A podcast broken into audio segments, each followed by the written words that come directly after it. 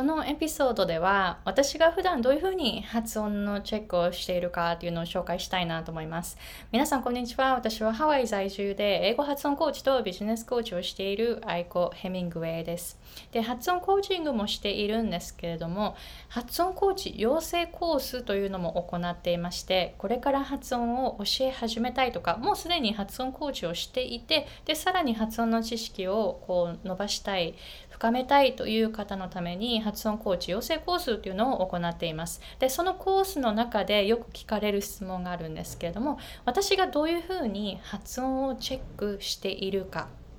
これを今回は紹介したいなと思います。で、その本題に入る前に、英語環境で働いている方が、えー、発音の上級者のレベルからさらに上に行くための3つのポイントというのを無料で動画で公開してますので、ぜひ概要欄の方からチェックしてください。もちろん、英語コーチの方や英語発音コーチの方も私のクライアントさんで多いですので、えー、そういう方もぜひ発音の知識を深めたい方にもおすすめです。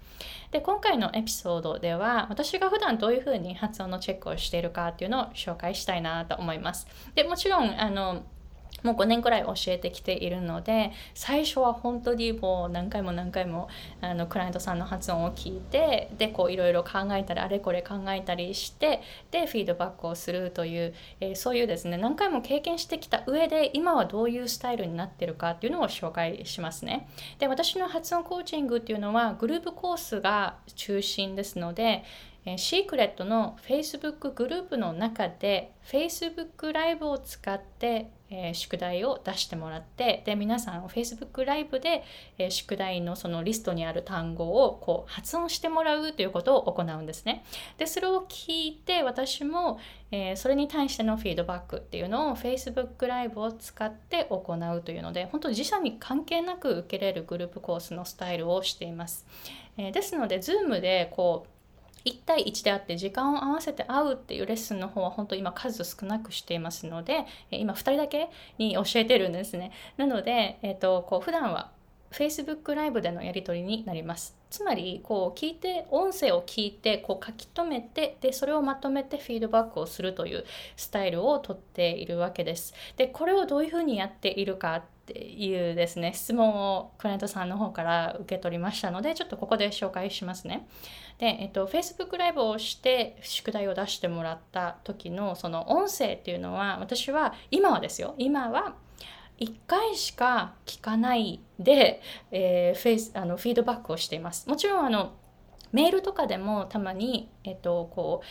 えー、フィードバックしますので1分間英語で話しているボイスファイルを送ってくださいねっていうそういう特典をつけたりするんですけれどもその時も同じです。1回だけ聞いてパパパってこう、えー、フィードバックを書いてでそれをお渡しするということをしています。でなぜ1回かなぜ1回かっていうのはちょっとここは結構こだわりがありましてなぜなら普段の会話っていうのは1回だけ聞くっていうことが多いですよね。2回聞くっていうことないですよね。普段の会話で。えもう一回繰り返して言ってとか言わないですよね。であのそういうふうにあもう一回繰り返してって言われることないですよね、えー、なので普段の会話を想定して聞いているわけです。つまり、えー、出してもらった宿題は1回しか聞かない。でしかもあのこう止めて書いて止めて書いてっていうことはしないです。聞き流しでこう聞きながら1回だけ聞きながらこうパパパっていうふうに書いていくんですね。でなぜこういうふうにしているかというと普段の会話は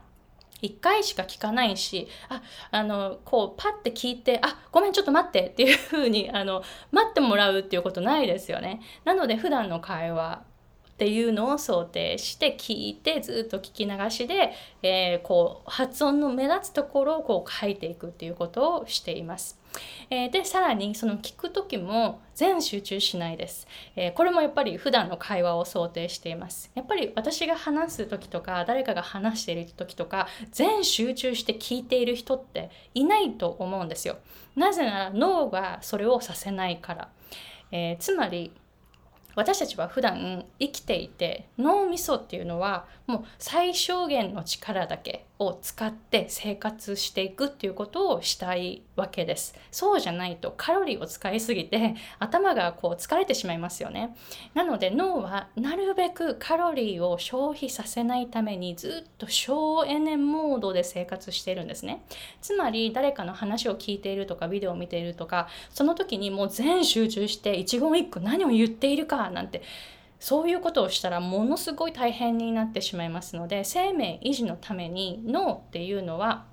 省エネで聞いているんですね。なので私もクライアントさんの発音を聞く時っていうのはこの省エネモードで聞くようにしています。普段この人の話を聞いて1回だけ聞いてしかもその省エネモードで聞いている時にどのくらい理解できるかどういうところが目立っているかえこういうここでのえー、入ってくる情報っていうのをメモしてでフィードバックでお渡しするということをしています。えー、なので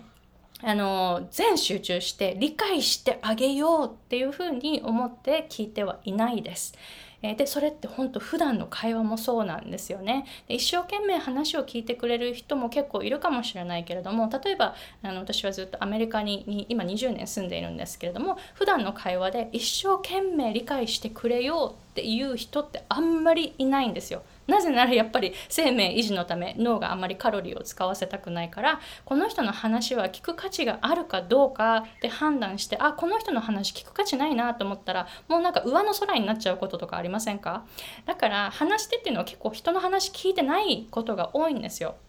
で、えー、たまにあの一生懸命聞いて理解してあげようっていう方もいますよ。でも本当にそれは少ないと思います。すっごい人数が少ないと思います。えー、ですので、えー、そうではなく私も全力でこのクライアントさんの発音していることを理解してあげようっていうふうに思って聞いていないで、えー、普段私がこの人の話をこうさらっとこう聞くんだったらどういう感じで聞こえるかなっていうのを想定しながら音を聞いています。でその中でやっぱり目立った音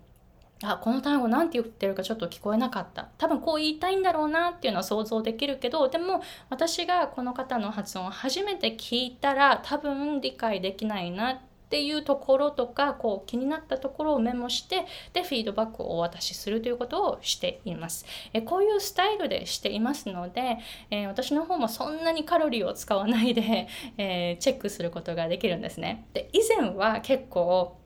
私がこのクライアントさんの発音を伸ばしてあげるんだっていうそういうプレッシャーも自分にかけていたし理解してあげようと思って全力であの聞いていたりしたんですね。えそれをするとものすっごい疲れるんですよね。だから本当にあこれ私の命を削ってやっているなっていうことにちょっと気がついてこれは良くないこれは良くないと思って こんなことしたら命がいくらあっても足りないなというふうに思い始めてで最近はこういうふうに軽くこう聞いて軽くこう書き取ってでそれをフィードバックするということをしています。で、そのフィードバックするときに、ここ1個のポイントにフォーカスしてくださいねっていうのを、えー、お渡ししていますので、えー、結構ですね、そんなに多くないフィードバックの量、だけどもう十分な練習アイテムっていうのは入っている状態っていうのをこう想定してお渡しするようにしています。以前は本当に全力で聞いていて何回も何回も繰り返し聞いていてでこう書く量もものすごい多くてフィードバックの量も多かったんですね。だから受け取る方も多分大変だったんじゃないかなというふうに思います。やっぱり多ければ多いほどいいっていうわけではないんですけどでも以前はやっぱり多ければ多いほどいいっていうふうに思っていたのでやっぱそのマインドセットから抜けだ抜け出せたっていうのが結構大きかったですよね。やっぱりビジネスをしていく上で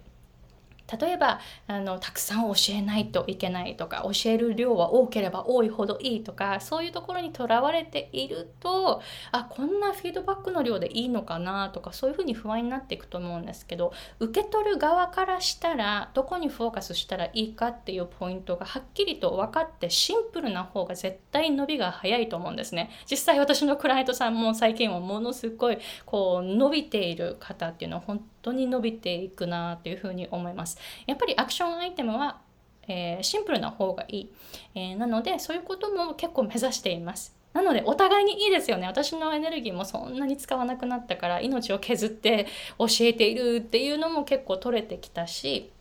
受け取る側もものすごいシンプルなフィードバックだからどこにフォーカスしたらいいっていうのが結構わかるんじゃないかなというふうに思います、えー、なのでこういうスタイルに今はなっています。どうですか？もし、えー、英語コーチの方もしくはあの、えー、英語発音コーチの方で教える時にどのくらいまで教えたらいいかとかフィードバックする時にどういうふうにフィードバックしたらいいかっていうちょっと模索している方の、えー、参考になればいいなというふうに思います。えー、もしこの、えエピソード役に立ちましたら是非他の、えー、コーチの方とシェアしてみてくださいね。で、冒頭で紹介しました英語上級者がさらに上に行くための発音の3つのポイントっていうのを今動画で無料で公開していますので、ぜひ概要欄の方からチェックしてみてください。Alright, so thank you very much for watching and I'll see you guys later. Bye!